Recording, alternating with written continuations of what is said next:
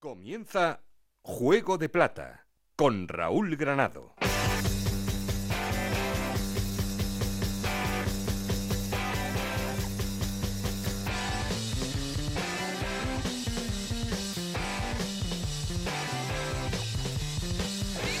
¿Qué tal? Muy buenas, bienvenidos a Juego de Plata, el podcast de Onda Cero en el que os contamos todo lo que pasa en Segunda División.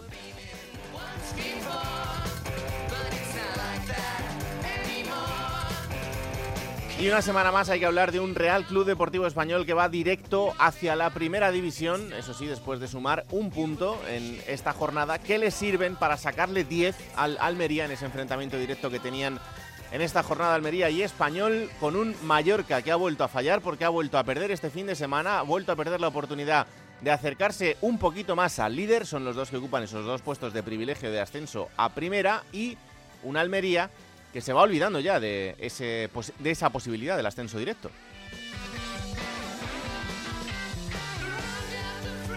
Puntos quedan por delante, pero lo tiene bastante complicado. Junto al Almería, Leganés, Sporting y Rayo son los que están ocupando los puestos de playoff de ascenso. Eso sí, una situación curiosa la de esta jornada. Ninguno de los seis equipos que encabezan la clasificación han conseguido ganar.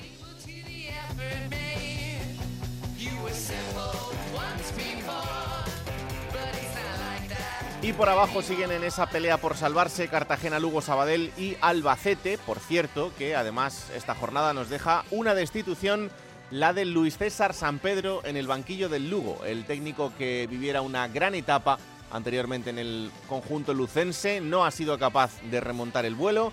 El equipo es vigésimo en la clasificación y lleva cinco derrotas consecutivas en ocho partidos que ha estado Luis César al frente del equipo. La verdad es que las sensaciones no son nada buenas y por eso Tino Saqués quiere un entrenador nuevo para las siete jornadas que quedan. Vamos a ver quién es y sobre todo si tiene buena suerte. Ahora lo repasamos todo con los protagonistas y también con esos ecos del derby asturiano que ganaba el Oviedo, pero ya sabéis que queremos seguir en contacto con vosotros y para eso tenemos un perfil de Twitter que es arroba juego de plata y un correo electrónico juego de plata ocr.gmail.com. Aquí conmigo está el auténtico cerebro de este programa, Alberto Fernández, con A. Rodríguez en la producción. No estoy solo porque... Esto es Juego de Plata, el podcast de Onda Cero en el que te contamos todo lo que pasa en Segunda División.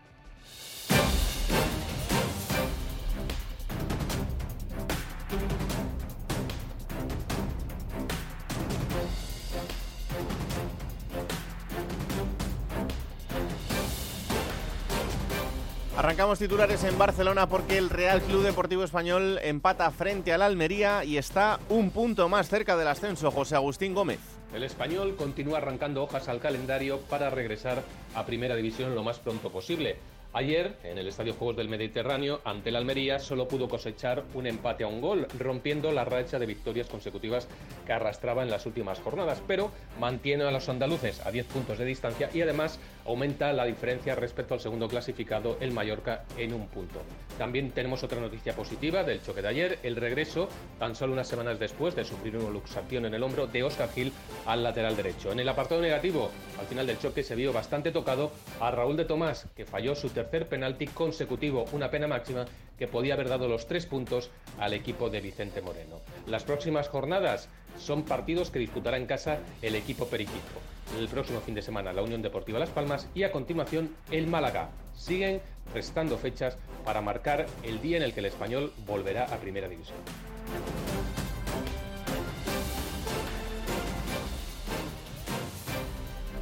Y enfrente el Almería, que con ese punto parece que se puede ir olvidando del ascenso directo Onda Cero Almería, Juan Antonio Manzano. La Unión Deportiva Almería ha dicho adiós al ascenso directo después del empate de esta semana ante el Español. El conjunto rojiblanco ha intentado recuperar alguna de sus señas de identidad, la fortaleza defensiva entre ellas, pero no ha sido capaz y el cuadro almeriense no hizo valer el gol que puso por delante al cuadro rojo y blanco, obra de Umar Sadik. El Almería ahora tiene que pelear no solo por defender el tercer puesto, sino por recuperar su propio estilo y veremos si el club no opta por la típica medida de relevo en el banquillo para conseguir esa revolución. De momento no hay noticias al respecto y el próximo domingo el equipo rojo y blanco visitará con José Gómez en el banquillo el campo de Andúba para medirse al Mirandés.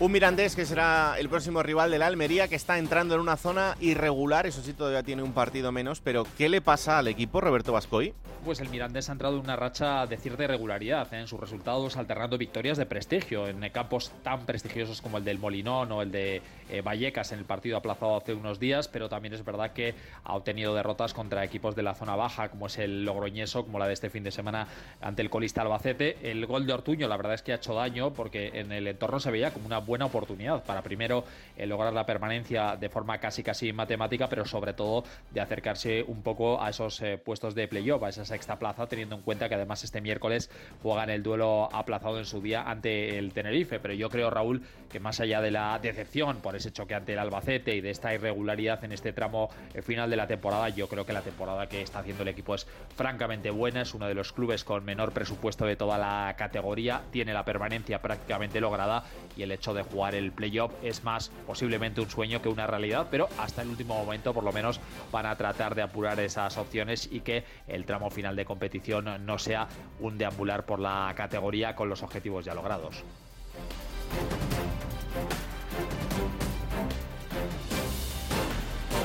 Y en la lucha por la salvación está el Cartagena, que este fin de semana empataba cero con el Tenerife. Es verdad que el Cartagena no pierde, pero tampoco suma de 3 en 3. Victorio de Aro.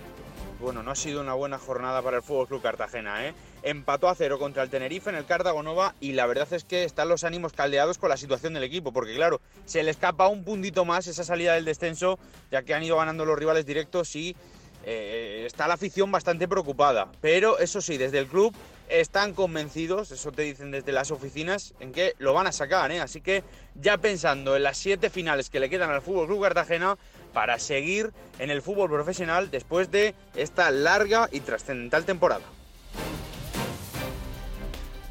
Y donde están muy alegres porque han conseguido una victoria muy meritoria este fin de semana son en Castellón, es en Castellón porque el conjunto Oreyud ganaba 1-0 al Mallorca y continúa una semana más fuera de los puestos de peligro Mitsokut. El Castellón ha dado un impulso fuerte a sus posibilidades de permanencia después de la victoria cosechada ante el Mallorca por un tanto a cero que le permite abrir una pequeña brecha de tres puntos sobre las posiciones de descenso. El tanto de Juan Tortuño ha sido la única ocasión que ha tenido el Castellón en todo el partido, un Castellón que se ha mostrado sobre todo muy sólido atrás y que ha sufrido muy poco ante un poderosísimo rival que está a un paso de la primera división. Un Castellón que se enfrenta este domingo al Tenerife y luego tiene dos partidos seguidos ante rivales directos. El primero ante el Logroñés en Castalia y el siguiente ante el Cartagena. Partidos que pueden marcar sus posibilidades de permanencia un año más en segunda división.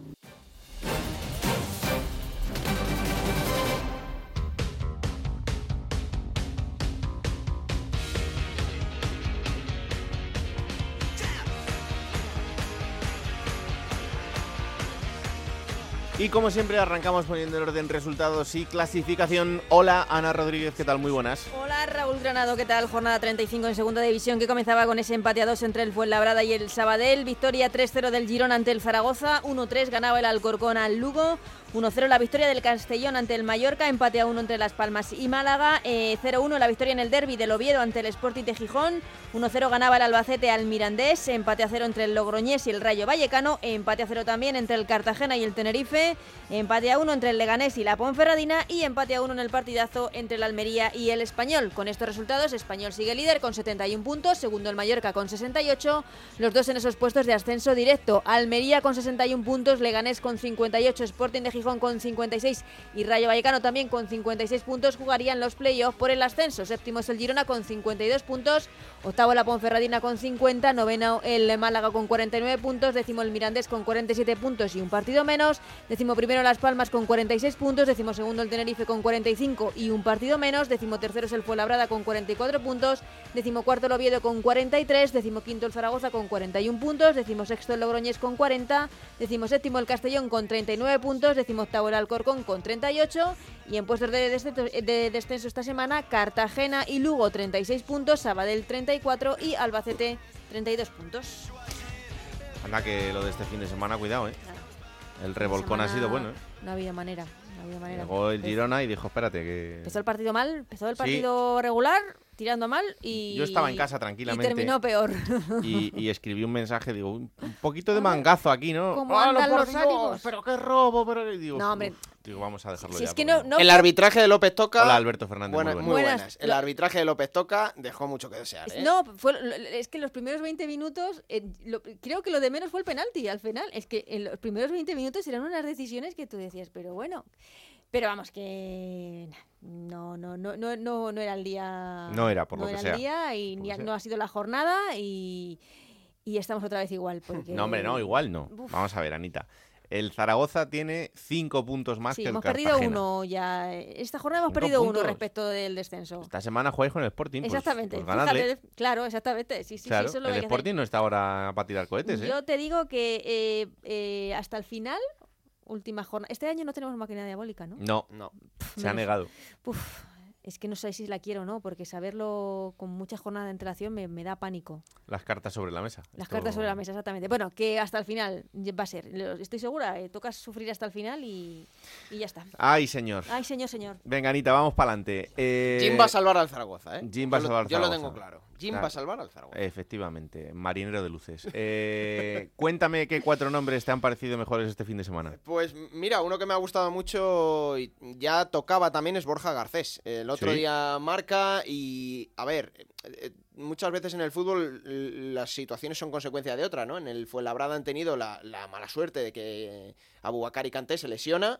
Eh, casi para toda la temporada, va a llegar a las últimas jornadas y, y su puesto lo ocupa Borja Garcés y desde que está siendo titular está jugando mucho mejor, está influyendo mucho más en el juego del Fuenla y está haciendo goles, ¿no? Por lo tanto, me quedo con Borja Garcés, que es uno de los que el otro día salva un puntito para, para el Fuenla. Otro, Keidi Vare, el jugador del el español que empezó un poco irregular, eso es verdad, pero el albanés ahora mismo está siendo uno de los futbolistas más importantes del conjunto Perico y en el partido contra Almería volvió a ser un futbolista de peso, desde luego en ese resultado final. Otro, Javier Avilés, de- del Leganés, porque mm, es un chico muy joven, que tiene mucho talento y que seguramente la cabeza le falla mucho.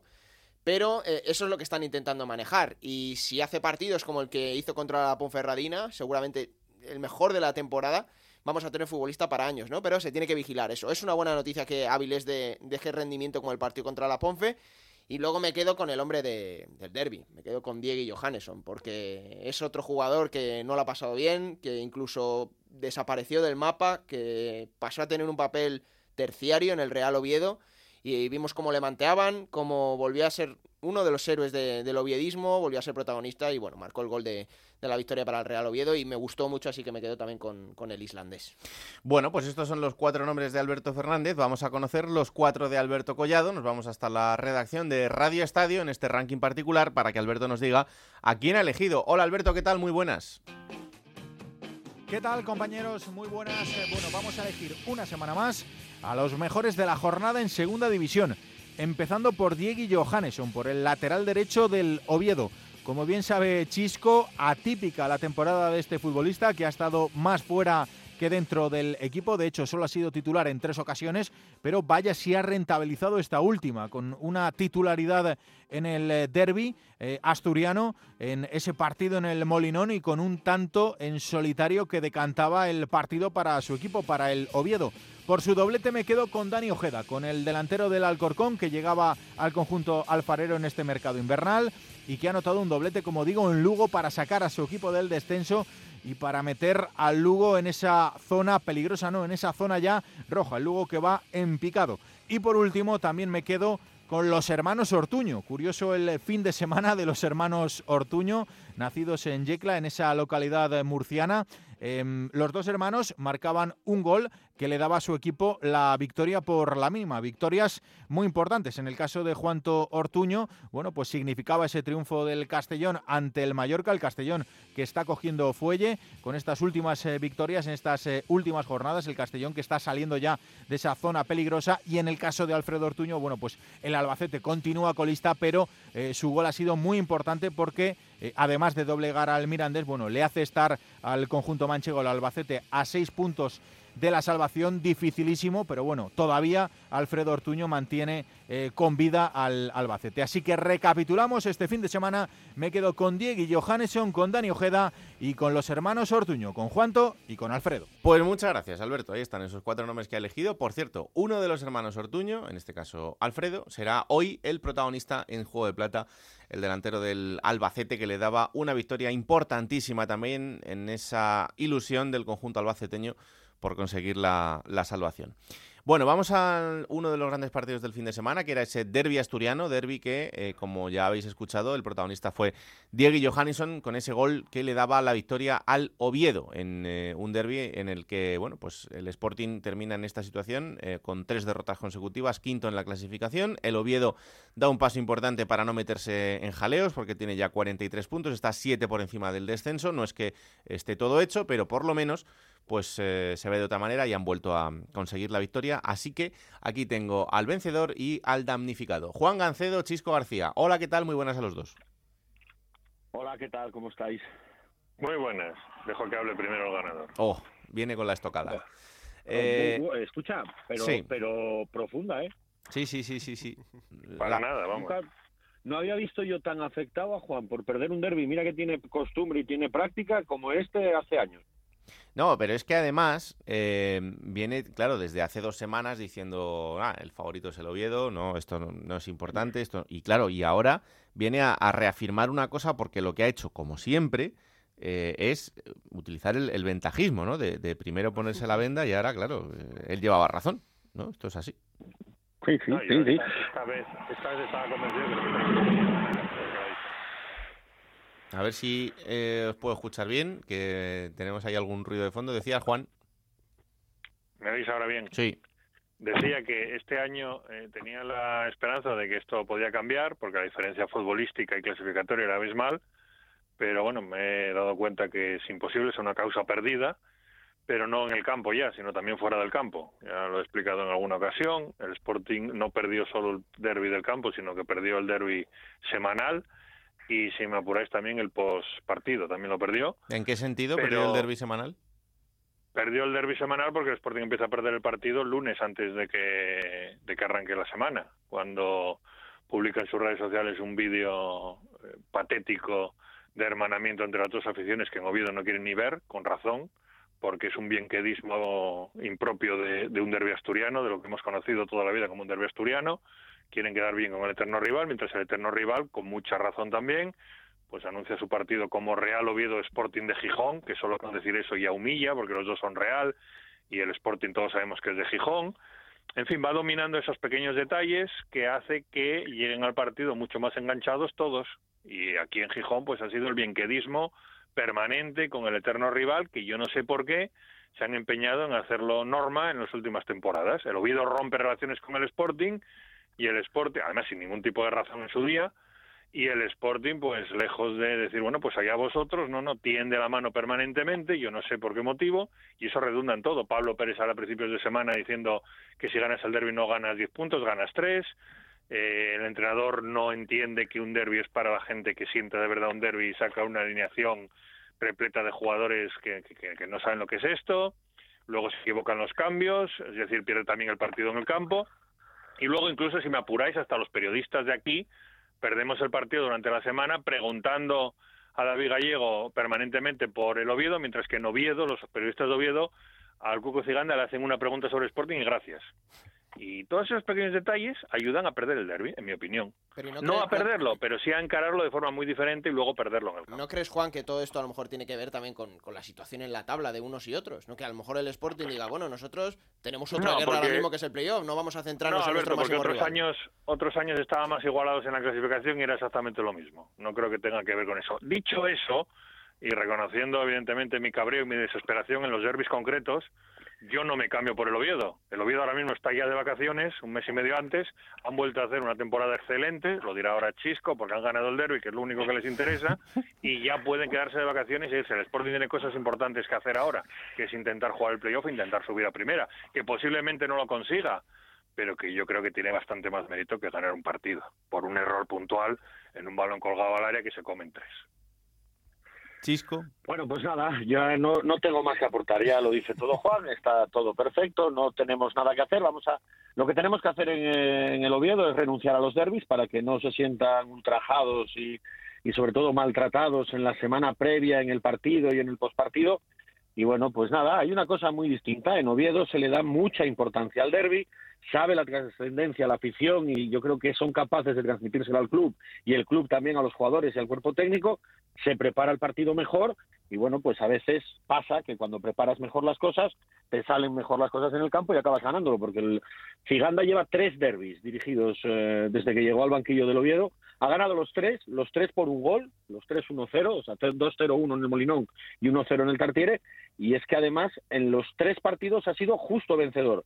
Me da igual cuál sea la clasificación. Yo entiendo a Juan y entiendo al sportinguismo en que ahora mismo, pues, oye, te agarras a la clasificación y lógicamente el Sporting aún tiene objetivos ambiciosos. Veremos a ver si al final pueden llegar a ellos y nada, pues que les vaya fenómeno, que además al Oviedo le va a venir muy bien si ganan en Zaragoza el, el próximo viernes y si el Oviedo le tiene que echar un cable ganando al Girona, no os preocupéis, que lo vamos a intentar también.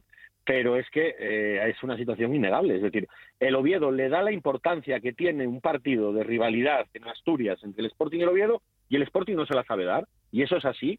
Y esto funciona así. Y algún día pues eh, serán capaces de neutralizar eso y bueno, pues igualar a los derbis. Mientras tanto, seguiremos como en esta dinámica ahora, que desde que se han vuelto a reencontrar van ocho duelos de rivalidad, son cinco victorias del Oviedo, dos empates y solo una derrota con un gol anulado al final al Oviedo, que casi, casi acaba también en empate. Bueno, pues nada, ajo y agua, que es lo que toca. En los derbis hay unos que se ríen y otros que quedan quemados. Bueno, pues habitualmente los quemados son los de rojo y blanco y los que suelen reírse son los azul.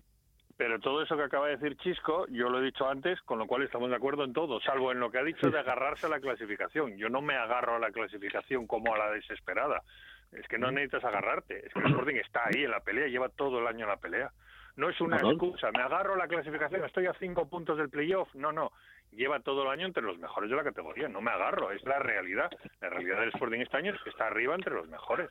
No es una no sé, una última oportunidad que tenemos para intentar, ¿no? Yo creo que la temporada del Sporting es infinitamente mejor que la temporada del Oviedo, pero aquí eh, no nos conformamos con ganar el derby y ahí en Oviedo sí, en Oviedo ya dan por cerrada la temporada ganando los dos derbis y salvándose. Bueno, pues muy bien, me parece muy bien. Cada uno en la vida tiene los objetivos que quiere tener. No pasa nada. Bueno, Yo- a ver. hay, que, hay que tener Remata, en cuenta remata. de dónde viene de dónde viene el Oviedo el año pasado, de lo que le costó salvarse y este año con la plantilla que tenía el Oviedo, con la plantilla que tiene el Oviedo, exigirle que pelee por el playoff me parece una atrocidad. Punto. Bueno, Chisco, a partir de ahí se puede meter- lo mismo. El año pasado el Oviedo y el. Sporting estuvieron separados por un punto. O sea, Perdona, al final de liga. perdón, es lo, perdona. es lo mismo. El- Vienen de la misma Mira. situación deportiva la temporada pasada. No quisiera yo hacer esto, no quisiera yo hacer esto, pero creo que me vas, vas a obligar a hacerlo. El Sport, el, no, es que es verdad. El Sporting viene de mantener la misma plantilla que con la que compitió el año pasado y que era un equipo claramente aspirante a jugar el playoff. Es decir, y eso lo había dicho todo el mundo, porque entre otras cosas tenía uno de los topes salariales más altos de la categoría. Y este año, gracias a la pandemia, o por culpa de la pandemia, o por desgracia de la pandemia, le han permitido jugar con el tope salarial completamente sobrepasado. Es Como decir, el. Sporting, como, Como a no, todos los demás. como al Oviedo No no, el único. como a lo- Bueno, no, bueno. no, como al Oviedo no. El no, Oviedo, no, si tuviera no. tope salarial sobrepasado, hubiera podido también Que- jugar con ese salarial sobrepasado. que te olvides. Las normas son iguales para todos, no Que hay una te norma olvides. concreta para el Sporting. que la culpa es del Oviedo y de los clubes que permiten dentro de la Liga de Fútbol Profesional Ah, que haya sucedido exacto. eso. Que eso ya lo he dicho un millón de veces. Ahora bien, decirme que tienen las mismas plantillas, calcula solamente los goles que pierde el Oviedo de la plantilla del año pasado, en la que ya no están ni Alfredo Ortuño, ni Bárcenas, ni Saúl Berjón, que eran, fueron tres jugadores absolutamente fundamentales en, en la salvación del Oviedo, y a cambio el máximo goleador del Oviedo este año, que es Gustavo Blanco Lechu, que oye, que hay a lo mejor hay un error de la dirección deportiva y no era el punta el- o el ariete que tenían que firmar, pero lleva cinco. ¿Vale? El año pasado Ortuño metió 15. Pero, Con pero 15, dices esos perdona Juan, porque no eran escucha, vuestros. Escucha, un porque no eran vuestros. Oh, Ortuño no pero era ¿por vuestro. qué no puedes? Pero, y, y ¿Por qué no aprendes a escuchar? ¿Por qué no aprendes a escuchar? Tú déjalo escucha, hablar. que luego además aprenderás mucho escuchando a los que sabemos de esto, no como tú, que eres un poco torpe pa- para estas cosas, hombre. A mí, me das a mí los los 10 goles de más de Ortuño de, que, que metió el año pasado, se los pones a cualquier futbolista del Oviedo A- y el Oviedo está peleándole al Sporting el playoff. Y punto. Pero No, no hay más. Ya, pero, pero Chisco, eso es, eso es llorar por lo que no tienes. Entonces, Caramba, pero te estoy diciendo que- no me puede comparar las plantillas. Es lo que estoy diciendo. Es decir, que no tiene el mismo objetivo cuando empieza la temporada. Es que me molesta mucho esto de. Es que el Oviedo se conforma con salvar la categoría y ganar el derbi. No. Es que el Oviedo este año, con la plantilla que pudo confeccionar o que confeccionó, su objetivo fundamental era no salvarse en la penúltima jornada de liga con el sufrimiento que tuvo el año pasado. Se la ¿Vale? voy a- se la Y voy a eso cambiar. le añades Te la voy a cambiar, Chisco. derbis. Te la voy a cambiar. dime. Si, si el Sporting, que ha tenido un Jurjevic en los dos últimos años, que ha hecho los goles que ha hecho, si hubiera hecho este Jurjevic los goles que, que había hecho en las pasadas Sí. campañas, el Sporting no estaría donde está ahora tampoco. Ah, tampoco, claro, claro, probablemente. Pero ya lo tenían. escúchame, Escúchame, claro, pero Alberto, pero este año, este año lo pueden tener o se pueden permitir tener unos futbolistas con un coste salarial que en otras temporadas no hubiesen podido tener. Es decir, el Sporting en otra situación, sin COVID este verano, hubiese tenido que vender mínimo probablemente a Jurjevic y a Manu García, por ejemplo. Bueno, pero el, no el- podrían el- el soportar la Sporting, el quería Sporting, incorporar un delantero y ha tenido que soltar a Álvaro. Vázquez primero para liberar esa masa salarial y, y- y- Sí, y claro, traer después a claro, claro. Campuzano. el O sea, Sporting, que sí, que repito, sí. el Sporting y todos los equipos de la categoría, que la norma ha sido igual para Ah. todos. Que la norma aprobada por la Liga o la decisión de la Liga de mantener esa situación ha sido aprobada por todos los clubes de la Liga, incluido el Real Oviedo.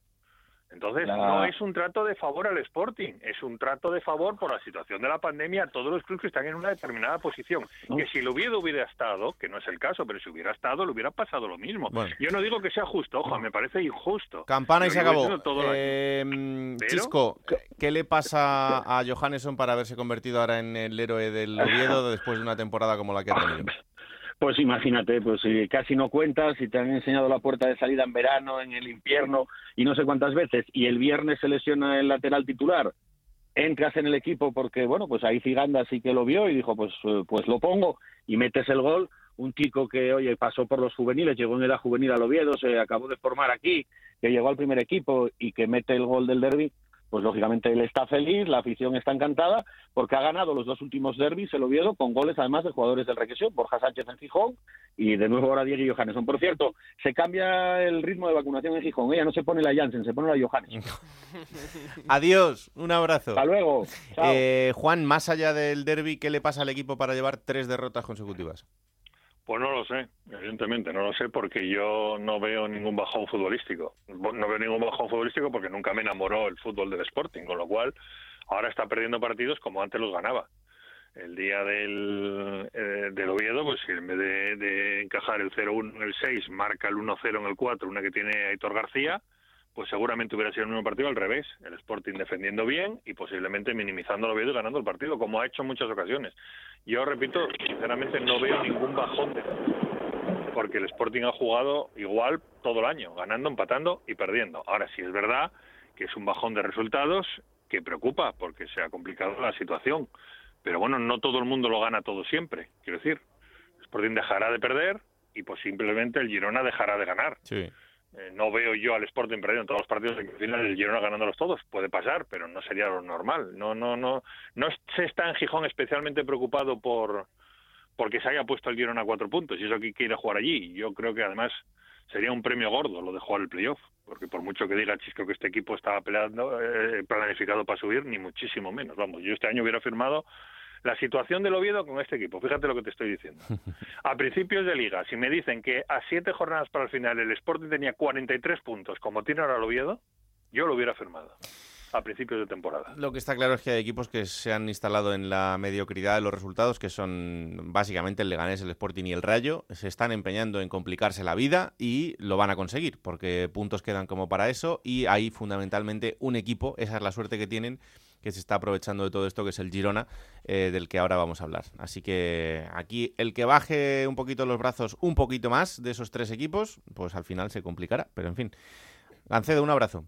Un abrazo a los dos, chao. Chao, chao. Hablas, Raúl, del Girona y la Ponferradina, que está dos puntos por debajo del Girona, lo has dicho muchas veces, eh, ha vuelto a desaprovechar otra oportunidad. Claro. Porque eh, el partido contra el Leganés, el Leganés es mucho mejor, eh, el- apenas le deja solo una opción de, de gol a, a la Ponferradina, pero es que la que tiene la marca. Si la Ponferradina hubiera ido un poquito más a por el partido, se lo hubiera podido llevar. Y ahora estaríamos hablando que estaría con los mismos puntos que el Girona. Pero Mm. una vez más, le ha faltado ese puntito que le, permitiría llegar a, la zona de playoff. Es que son cinco jornadas las que lleva sin ganar. Eh, es verdad que solo ha perdido uno de esos partidos, pero ha tenido oportunidad como para haber conseguido, solo con una victoria, eh, meterse también en esa pelea. Pero bueno, de contra el Sporting, contra el Rayo, contra, el, Leganés, contra los tres que tiene por encima les podía cazar, no, no ha dado la Sí, sí, sí. Son oportunidades que ha perdido y que, bueno, pues le van a lastrar un poco más, aunque también eh, tiempo tiene, porque son solo dos puntos los que tiene perdidos con el, con el Girona. Incluso Málaga y Mirandés que podrían eh, poder llegar a, entrar en esa pelea. Pero bueno, vamos hasta Girona. Hola Dani Robert, ¿qué tal? Muy buenas.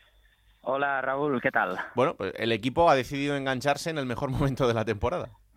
Sí, bueno, una temporada del Girona que está siendo una auténtica montaña rusa de, resultados y sensaciones, porque mm. cada semana eh, podemos explicar una película diferente. Y ahora mismo, pues la verdad es que las cosas van de cara, porque el Girona es el segundo equipo de la liga eh, con más puntos en las últimas cinco jornadas, ¿no? Solo esperado por el español. Y además es el único equipo, creo, de los 13 primeros que ha ganado esta jornada. Así que ahora mismo estos números son oro para poder conseguir el objetivo al de temporada. Eh, ganaba 3-0 al Zaragoza, como decía antes eh, Anita, en un partido en el que es verdad que el, que el Girona pues mostró su superioridad sobre todo en, la segunda parte, pero la mejor noticia es, ver a Stuani otra vez eh, más o menos entonado, aunque yo sinceramente no le estoy viendo todavía al, nivel del delantero, ¿no? Es cierto que, que, va ganando confianza, que va ganando en movimientos, que se le ve esa figura del, delantero que nos tiene acostumbrados, pero, pero no termino de verle. Sí, pero bueno, ya Stuani y, los demás, ¿no? Creo que son la, buena, porque Francisco ha insistido a lo largo de la temporada que una de las claves para poder aspirar al playoff era que algunos jugadores diesen su mejor opción, y eso sin duda ahora mismo está pasando. Jugadores como Gumbau, Cristóforo, eh, Couto, Samuel, que estaban desaparecidos en combate, están aportando mucho y si a todo eso le sumamos el estado de gracia de los de arriba, como comentas tú, Stuani, ¿no? Que, que come aparte, Sila y Nahuel Bustos, que también están enchufados, pues hace que las sensaciones sean muy positivas de cara a esta recta final del campeonato.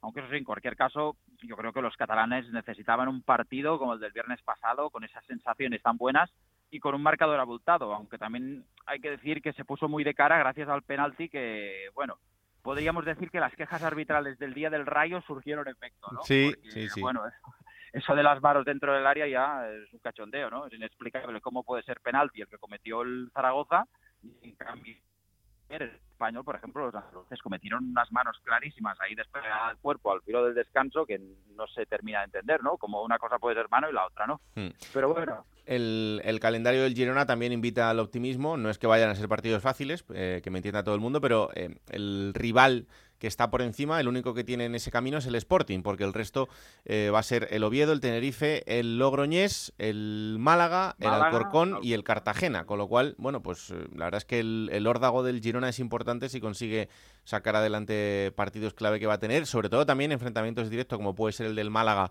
eh, para eliminar al, al rival y lo que puede hacer con los equipos que están en la zona baja de la clasificación. Sí, pero sobre todo este partido, en la jornada número 39, a falta de cuatro por el final contra el Sporting en casa, puede ser eh, decisivo. Aunque también es verdad que ahora estamos hablando de eso y el Girona con lo irregular que es, quizá ahora pierde dos partidos seguidos y, se acabó, ¿no? que tampoco pero sí que es verdad que ese partido contra el Sporting, si todo sigue así, se prevé como, como clave, ¿no? Para, para que el equipo pueda, pueda jugar el playoff. Mm, eh, la... cosa que para imposible hace, vamos, unas semanas. Desde luego. Eh, la situación contractual de Sila, ¿cuál es? Pues mira, tiene un año de un año más de contrato y una cláusula de 3 millones de euros. Veremos si sale o no. Hmm. En el mercado invernal ahí lo quiso no el Mallorca también algunos equipos, pero esa cláusula hizo que no que no se lo pudiesen llevar. Así que veremos veremos cómo acaba el tema. es que sabéis que para la temporada del Girona depende mucho de si el equipo sube o, no. Porque si no sube el presupuesto se va a ver reducido y ahí sí que es Tuani o no creo que es Francisco tampoco, habrá muchos jugadores que se tengan que ir y la plantilla va a ser otra totalmente diferente, así que mm, yo creo que ahora también hablar del futuro sin saber si el equipo subirá o no es, es complicado, ¿no? Porque el mundo puede cagar muchísimo en Girona en, en el hecho de subir o, de no. Pues sí. Bueno, pues el Girona se ha convertido en este agitador del playoff y vamos a ver si consigue ese objetivo de, poder meterse dentro de estos puestos de privilegio. Dani, un abrazo muy fuerte, muchas gracias. Un abrazo para todos, gracias. Chao, chao. Y vamos hasta Lugo, porque ya os decíamos que la otra noticia del fin de semana ha sido la destitución de Luis César San Pedro, después de que el Lugo haya vuelto a perder, lo ha hecho este fin de semana frente al Alcorcón, 1-3, además eh, en un partido clave contra un rival directo, eh, el Lugo que es vigésimo en la clasificación con 36 puntos y que acumula 5 derrotas consecutivas y anteriormente 3 empates, o sea que lleva ya eh, más de 10 partidos sin conocer la victoria. Juan Galego, ¿qué tal? Muy buenas. Hola Granado, ¿qué tal? Muy buenas. A ver, si miramos los resultados, no puede sorprender la destitución de Luis César San Pedro, pero claro, eh, cuando quedan siete partidos para el final eh, y después de que ya sea el tercer entrenador el que vayas a, a traer ahora, pues la cosa no pinta bien. No, la cosa no pinta nada bien porque es que la dinámica es totalmente negativa ya incluso desde la marcha del anterior técnico de, de Nacti y, bueno, pues eh, fíjate, ocho partidos duró Luis César en, el Lugo, de los 24 puntos tan solo consiguió tres, el equipo lleva más de tres meses sin conseguir la victoria y, ya no solo los resultados, sino que la dinámica de juego tampoco es del todo del todo positivo. Luis César no, no dio con ese once titular eh, tipo para intentar llevar adelante los partidos y bueno, pues Tino Saques, como es habitual en él, la paciencia no... Hmm no llegó más allá y ahora falta de tan solo siete jornadas pues tiene que buscar un sustituto para intentar levantar esto. El equipo se metió este fin de semana con esta derrota ante Alcorcón en puestos de descenso no lo había hecho hasta entonces y ahora veremos a ver ya metidos en el hoyo cómo es capaz de sacar el, sustituto que venga que todavía no, sé, no conocemos el nombre al, Club Deportivo Lugo de esa situación complicada. Es que sobre todo es que es el cuarto entrenador que va a tener el Lugo esta temporada o sea que es que eh, empezó Juan Fran, luego Medinafti,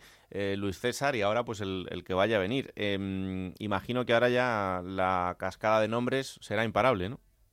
Sí, incluso eh, el propio Juan Pran eh, se, se, ofreció al club, estaría dispuesto a venir para echar una mano en estos siete últimos partidos, lo que pasa que está totalmente descartado por el propio Club Deportivo, Deportivo Lugo. También han saltado otros nombres, como por ejemplo el de Ricardo Caruso, un argentino que, es especialista, según dicen, en, sacar equipos de la zona de descenso, pero yo creo que eso es más el deseo de alguien que, una realidad y, me apuesto ahora mismo por las investigaciones que he podido hacer eh, recaen en, en, en Alves en Rubén Alves, un técnico gallego de Vigo, y con pasado pues en, el Lucán de Murcia, en el Celta B, en el Valladolid y otros equipos de segunda B de, nuestro país, incluso hasta enero estuvo entrenando en la primera división de Rumanía y en principio parece que, todas las investigaciones, averiguaciones me llevan hacia Rubén Alves. Veremos a ver con qué nos sorprende Tino Saqués, pero yo me imagino que entre esta tarde y mañana debería de conocerse el sustituto de Luis César, que por cierto ayer se, se despedía del club a través de, del típico eh, comunicado que, bueno que ya estamos acostumbrados a ver de todos los técnicos cuando son cesados. La verdad es que sí. Eh, a mí me apuntaban ayer un nombre eh, para que lo tengamos en cuenta en esa lista, que es el de Milinko Pantic. y bueno, vamos a ver qué, puede suceder en este sentido.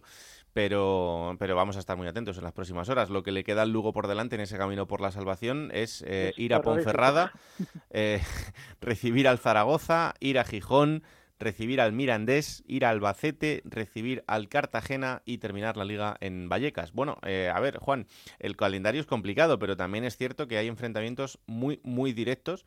Eh, como el que tiene frente al Albacete o que el que tiene contra el Cartagena, eh, que oye, pues si quieres salvarte tendrás que al menos ganar esos dos.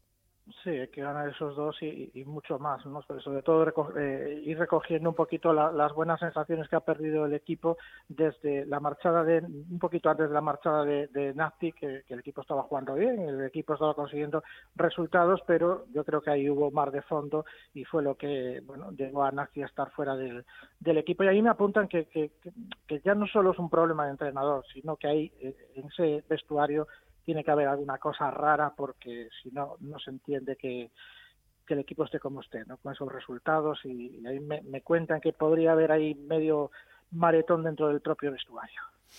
Pues estas cosas, la verdad es que tampoco ayudan y a estas alturas de la temporada y con esta situación, pues eh, mucho menos. Pero situación muy, muy, muy complicada para el conjunto lucense, de la que vamos a estar muy pendientes de aquí hasta el final. Juan, un abrazo muy fuerte, muchas gracias. Otro para vosotros, hasta luego. Por cierto, Raúl, una buena noticia para el Fuenlabrada, eh, porque ayer se publicó la licitación de las obras que va a haber en el Fernando Torres. Va a haber una ampliación, va a haber una remodelación, así que vamos a ver cuánto es la capacidad del nuevo Fernando Torres, pero buena noticia para la afición Sí, del Fuenla, desde luego. para que el club siga creciendo. Eh, buenas noticias también en Alcorcón, dos victorias Sí. consecutivas, el equipo fuera del descenso, bueno, parece que el equipo de Anquela también va a tener esa oportunidad de, de salir de ahí. ¿Sabes qué pasa? Que eh, muchas veces hablamos de las inercias y el Alcorcón, la depresión y los momentos malos esta temporada ya lo han pasado Mm. y ahora están con un optimismo y una ilusión tremenda. Y yo creo que eso es al final lo que mueve a los equipos. Los que ahora se están metiendo abajo, como el Lugo, los equipos que no se esperaban esto y están luchando por no caer, están con la inercia negativa, pero el Alcorcón desde luego la tiene positiva. ¿Se salvará o no? Pero desde luego está compitiendo y ganando los partidos jugando bien ahora mismo. Pues sí. Bueno, vamos con el protagonista que nos está escuchando ya. Eh, como os decía al principio, hemos elegido a un protagonista del Albacete, porque el conjunto albaceteño, que es el colista de la clasificación, ganaba este fin de semana 1-0 al Mirandés y todavía es verdad que le queda trabajo por delante para conseguir ese objetivo de la salvación, porque son seis puntos de diferencia con respecto a la zona fuera de peligro. Pero oye, encarar la semana con tres puntos, pues yo creo que se ve de otra manera. Así que saludamos al goleador de ese partido, además un hombre de la casa y que siente mucho al Albacete, Alfredo Ortuño. Hola Alfredo, ¿qué tal? Muy buenas. Hola, buenas tardes. Encantados de recibirte aquí en Juego de Plata. ¿Qué tal? ¿Cómo estás? Muy bien, muy bien. La verdad que la semana se, se encara con alegría, ¿no? Después de esos tres puntos, el gol. eh, queda trabajo por delante, pero, pero así se ve de otra manera. Sí, a ver, eh, es difícil trabajar todas las semanas en la situación en la que estamos, pero lo bueno es parte de nuestra profesión, no siempre se, se puede ganar y bueno, pues las semanas que, que salen las cosas bien como esta, que recibes un poco pues el premio al trabajo, pues, pues a intentar seguir haciendo las buenas, que, que sigan saliendo las cosas que lo necesitamos. Veníais de, de cuatro derrotas consecutivas. eh, ¿qué, qué- cómo eran las caras? ¿Qué, qué era lo que se pensaba en el vestuario semana tras semana al ver que no llegaban esos tres puntos que reforzaran vuestro trabajo? Pues a ver, venimos de, de cuatro derrotas que, pues como se dice vulgarmente, que, que jode perder porque el equipo ha hecho partidos muy buenos, quitado quitado el último de Málaga que la verdad pues fue un poco la, go- la gota que colmó el vaso, pero los otros tres partidos anteriores pues el equipo había dado la cara, había competido, había incluso pues merecido ganar. Y mira pues el fútbol muchas veces es, es cruel y caprichoso y parece que que tienes que darle más aún para, para conseguir las cosas, pero bueno, mira, nos hemos metido ahí en la pelea de, de la salvación y bueno, esperemos que, que sigamos así hasta el final. Hmm.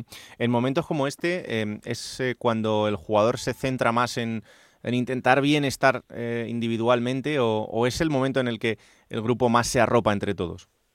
Bueno, este es un deporte de, de equipo y yo creo que en el momento en el que uno del equipo baja un 5 o un 10%, en un equipo que, que está en una situación tan delicada como la nuestra, pues pues se nota un montón. Y ya te he dicho un, te he dicho un porcentaje, pero igual vale con, con que te desconcentres un segundo. Además, Claro. nosotros lo hemos vivido en nuestras propias carnes, que nos hemos ido un segundo del partido, nos ha costado un gol, nos ha costado el partido y, y bueno, pues espero que, que ninguno de nosotros pues tengamos ese, ese momento de desconcentración que, que nos puede salir muy caro. Claro.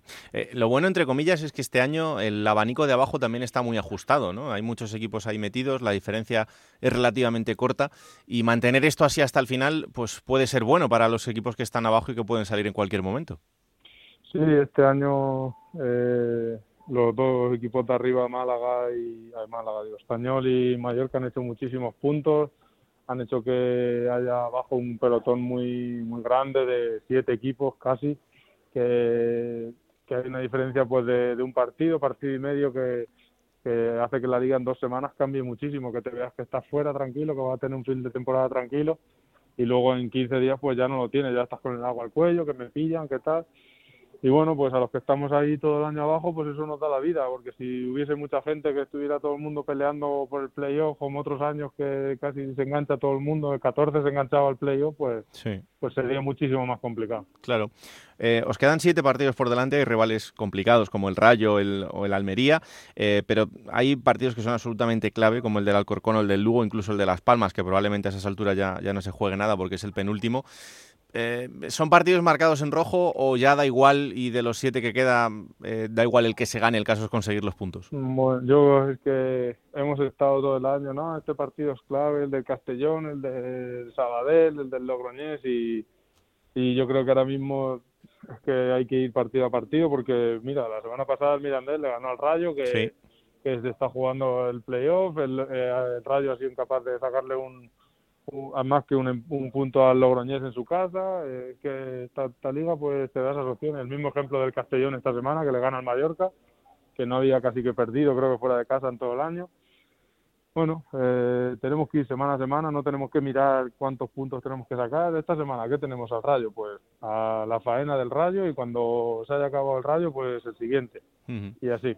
Eh, eh, tú que has estado en, en tantos vestuarios y que has visto situaciones eh, de todos los colores, ¿este vestuario de ahora tú lo ves como para decir, oye, mira, plena confianza, esto va a salir adelante, esto lo podemos sacar?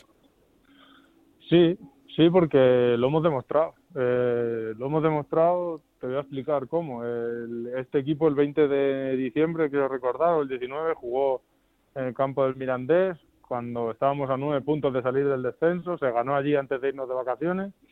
Nos fuimos de vacaciones creo que a seis o a cinco, no más recuerdo exactamente, pero bueno, el caso es que un mes después de la victoria en, en Miranda, el equipo, el 25 de enero, estaba fuera del descenso, había enganchado cinco partidos sin perder, con Mm. cuatro victorias y un empate.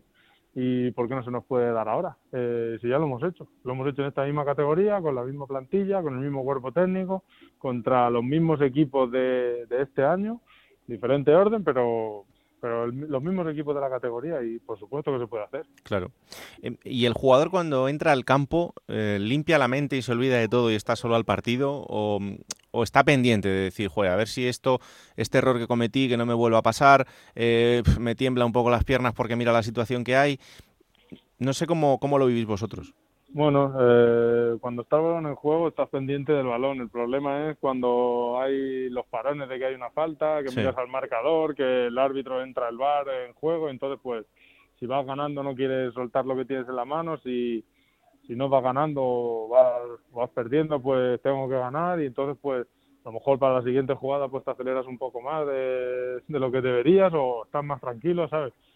Depende, pero bueno, yo creo que eso nos pasa a nosotros y les pasa a todos. Claro, es que eh, lo hablamos muchas veces, pero yo creo que ahora últimamente se está hablando más y, y creo que es una buena noticia, ¿no? El, el centrarse también en, en la parte psicológica del deportista, que a veces es casi tan importante como, como lo físico, ¿no?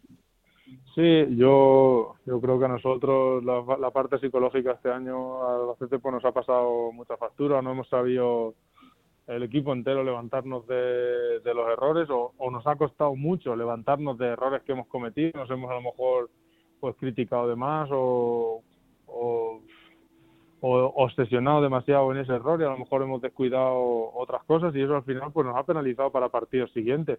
Creo que tenemos un ejemplo muy cercano, el equipo hizo en, en Girona un partido excelente, Sí. cometemos dos errores en los, en los últimos dos minutos y, Sí, sí. y luego y luego hemos tirado tirado o, o- Perdido. haber- no- no- nos, nos ha pesado mucho Mm. en esos tres partidos siguientes el haber hecho un muy buen partido en Girona y haber fallado los dos últimos en los dos últimos minutos y me incluyo en esa en esa lista de jugadores que, que, pues nos ha pesado nos ha pesado a todos y, bueno pues espero que tanto los errores como los aciertos que tengamos de aquí a final de temporada pues que no nos pesen Claro.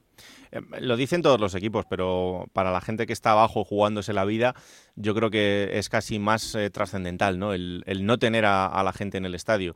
Es verdad que ya se ha convertido en algo que lo damos hasta casi como normal, pero para vosotros eh, ha sido una faena brutal esta temporada no tener a vuestra gente.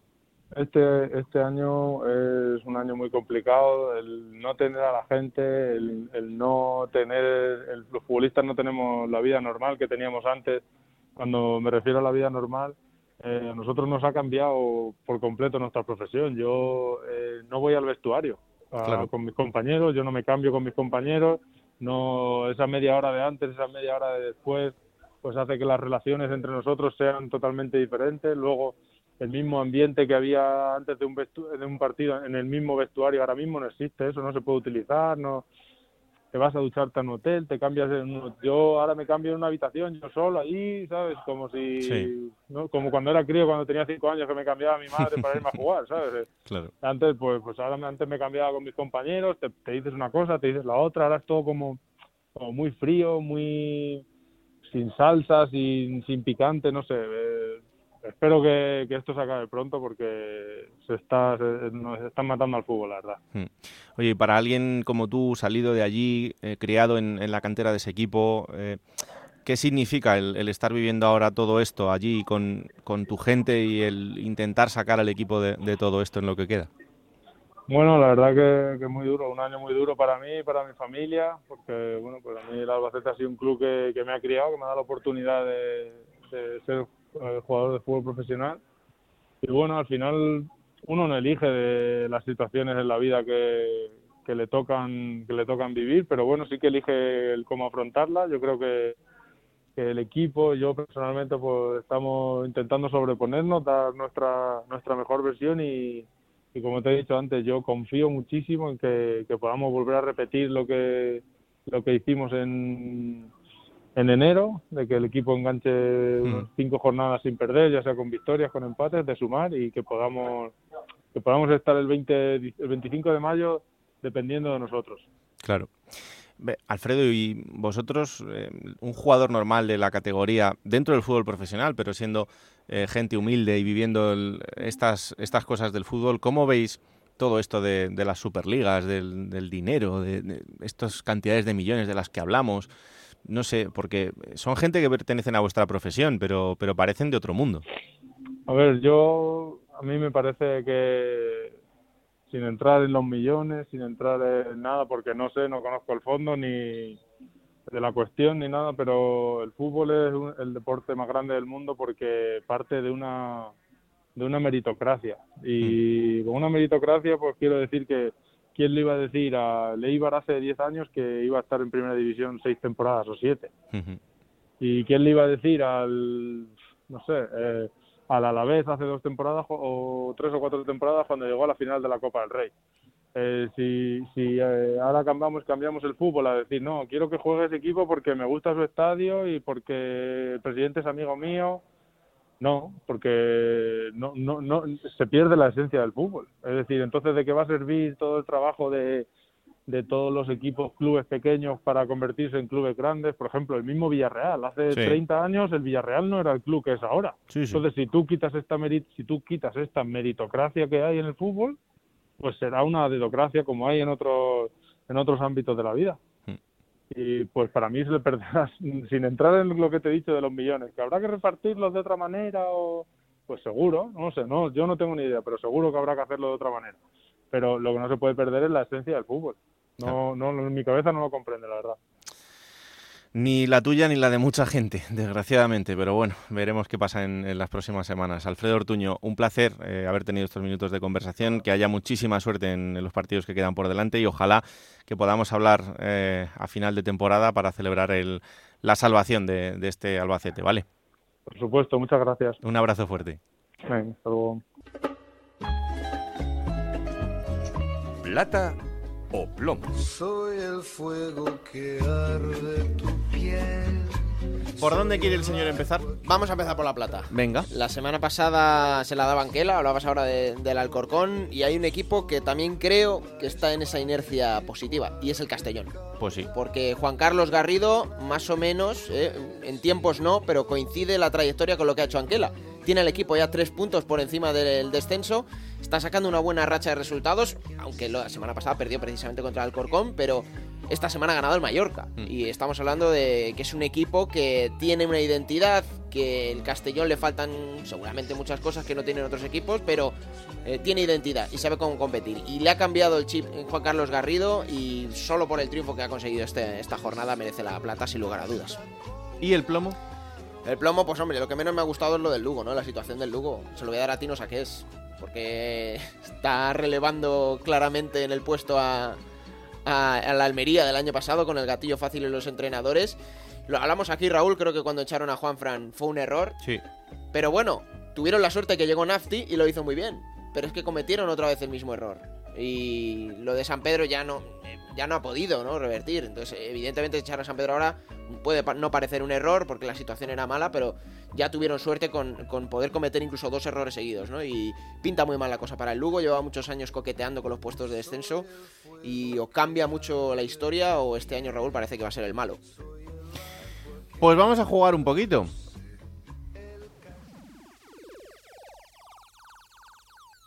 En Onda Cero, la Liga Juego de Plata Hamel, el primer campeonato oficial de Juego de Plata en Futmundo.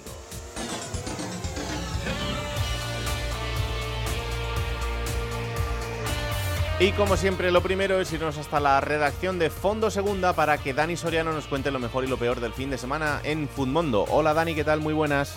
Muy buenas chicos, ¿qué tal? Encantado de estar aquí una semana más para comentaros lo mejor y lo peor de la Liga Smartbank en Futmundo, en una jornada 35 bastante pulcra para aquellos aficionados a lo peor de la jornada, ya que hemos tenido muy pocas puntuaciones negativas y si no me falla la estadística, el único expulsado ha sido Kenneth Omeruo, el central del Leganés.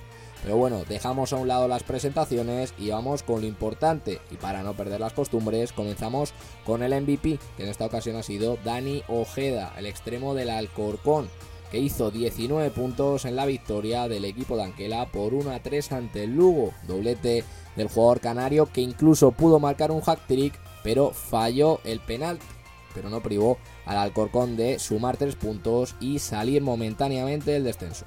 Por el otro lado, por la parte negativa, tenemos a dos jugadores con tan solo menos 2 puntos, que son Chris Ramos por parte del Lugo y Aitor Buñuel por parte de Almería. Ambos jugadores que salieron en la segunda mitad cometieron sendos penaltis, pero para suerte de ellos, sus porteros atajaron los disparos. En el caso de Aitor Buñuel paró Macariche y en el caso de Chris Ramos paró Ander Cantero. Ya saben, como siempre, estamos en Twitter, arroba juego de plata. Allí nos pueden dejar su mejor y su peor futbolista en esta jornada número 35 de la Liga Smartbank. Hasta aquí puedo leer. Nos vemos la semana que viene. Dios quiera que con mejores puntuaciones todavía. Todos pedir. Chao, chao. Un abrazo, muchas gracias, Dani. 56 puntitos he hecho esta semana. Eh, 52 yo. ¿Eh? Estoy triste porque yo hace cosa de un mes y pico, dos meses, tenía una media de 80 puntos, Ah, 80, claro. 85, pero he bajado notablemente. Muy crecido. Tengo que cambiar algo porque 52 puntos y gracias a los 11 que me ha dado Umar Sadik o a los 12 de Randy Enteca.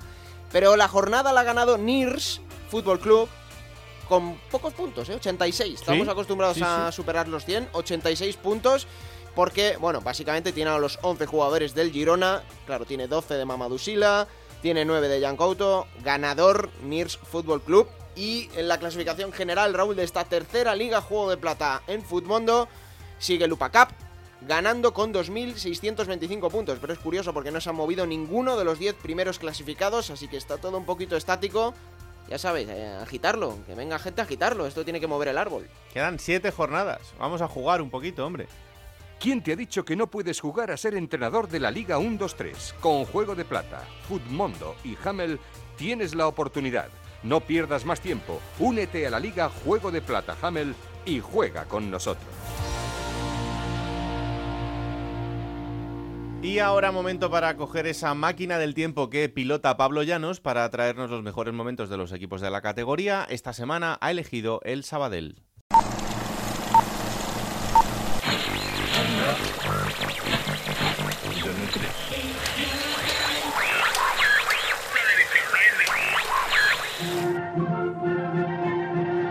...8 de septiembre del año 2012 en España. La actualidad pasa por el rescate de la Unión Europea en nuestro país después de la crisis social y económica vivida en los últimos años. Además, la reunión entre Rajoy y Merkel se antoja crucial para un rescate suave para la sociedad española. Fuera de nuestras fronteras, los recortes en Portugal y la campaña para la presidencia de los Estados Unidos centran todas las miradas. Además, Train con su sencillo Day Pie son número uno en todas las listas musicales. Sin embargo, en una ciudad al noreste de España, la actualidad pasa por otro punto, en concreto en Sabadell. Las miradas apuntan al estadio de la Nova Creu Alta. Allí, el equipo de fútbol de la ciudad, el Centro Sport Sabadell, juega contra la Unión Deportiva Almería y sueña con conseguir su primera victoria de la temporada para alejar los fantasmas de este comienzo de campaña. Los de Luis Carreras llegan al encuentro sin conocer la victoria y con la derrota ante el Fútbol Club Barcelona B en la retina en su segunda temporada en el fútbol profesional tras el ascenso de la mano de Carreras. Los arlequinados no quieren pasar tantos apuros y eso pasa por comenzar a ganar partidos empezando por el de hoy ante la Almería. Enfrente, un Almería que es uno de los candidatos al ascenso con Javi Gracia como entrenador y un equipo con figuras como Aleix Vidal, Casquero o Charles. El objetivo de los andaluces no es otro que el de estar en primera división el año que viene y la temporada no podía haber empezado mejor con tres victorias en los tres primeros partidos. Para este duelo Carrera salía con Naucet, Oscar Ramírez, Dani Tortolero, Espasandín, Abraham Paz, Moja, Eneco, Antonio Hidalgo, Ciércoles, Lanzarote y Aníbal. Enfrente en la Almería de Gracia con Esteban en portería, Gunino, Mejía, Trujillo, Cristian Fernández, Corona, Aaron Ñíguez, Berza, Alex Vidal, Ulloa y Charles González Fuertes pitaba el comienzo del partido y desde el comienzo el duelo estaba igualado, pero a mitad de la primera parte. Para Moja, Moja que puede meter el servicio hacia la banda derecha. Ahí recibe Lanzarote. Lanzarote se marcha de Aaron Ñíguez. Intenta buscar la línea de fondo. Sigue Lanzarote. Lanzarote que puede meter el centro al segundo palo. Balón para Aaron. Nueve minutos después. Primera parte. Ahí va el servicio. Se va cerrando de Lanzarote. Llegaba el descanso y el marcador seguía 2-0 favorable a los locales. El doblete de Aníbal dejaba encarrilado el partido, pero seis minutos después de la reanudación, el delantero de origen mexicano iba a cerrar el partido y su fiesta particular. De cabeza la tocaba Ulloa, no ha podido llegar Jonathan a ese balón. Se la puede llevar Lanzarote, Lanzarote que la deja de cara para Antonio.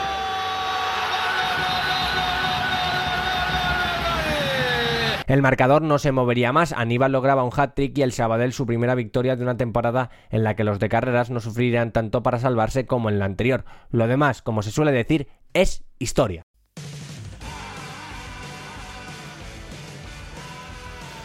Pues vamos allá con la próxima jornada, Alberto, será la número 36. Y que va a arrancar el viernes, otro viernes más para el Real Zaragoza, a las 9 de la noche, Zaragoza Sporting de Gijón. El sábado a las 4 de la tarde, Unión Deportiva Logroñés Cartagena.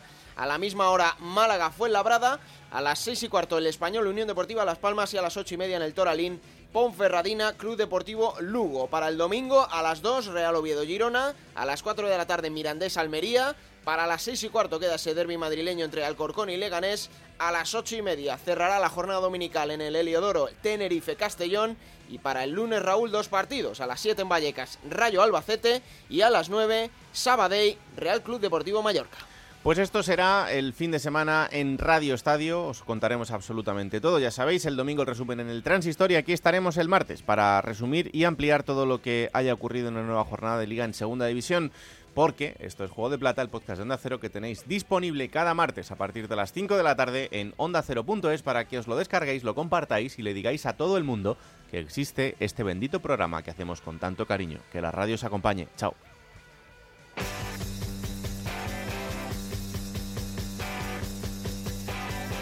Raúl Granado, Alberto Fernández, Ana Rodríguez. Juego de Plata.